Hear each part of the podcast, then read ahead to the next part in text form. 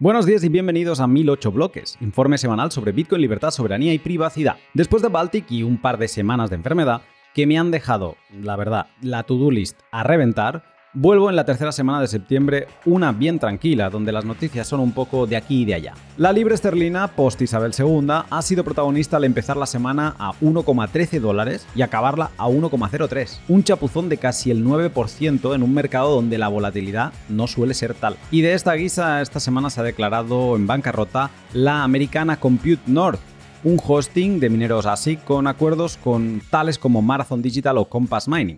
Con el primero tenía un acuerdo de 280 megavatios, unos 9 exahashes, y con el segundo 75, unos 2,4.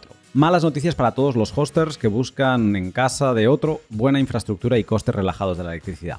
En el lado sorprendente de la semana, Sphinx ha anunciado el taller que estará dando en TapConf sobre cómo separar las llaves privadas de un nodo Lightning en la nube.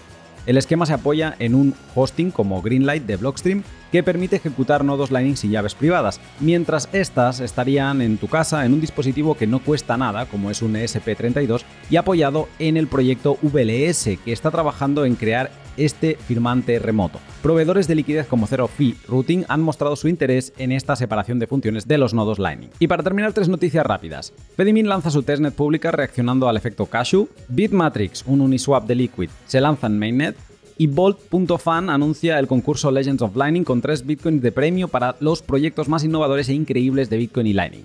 Y ya cerrando, un pensamiento de John Carvalho sobre las actualizaciones de Bitcoin Core.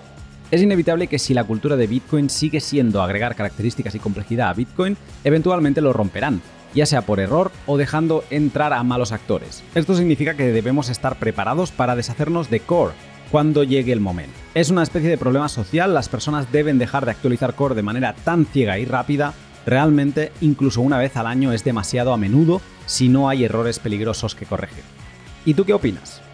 Te leo en el Boostagram de Fountain. Ah, y 12 días para Watch Out Bitcoin en Madrid. Nos vemos.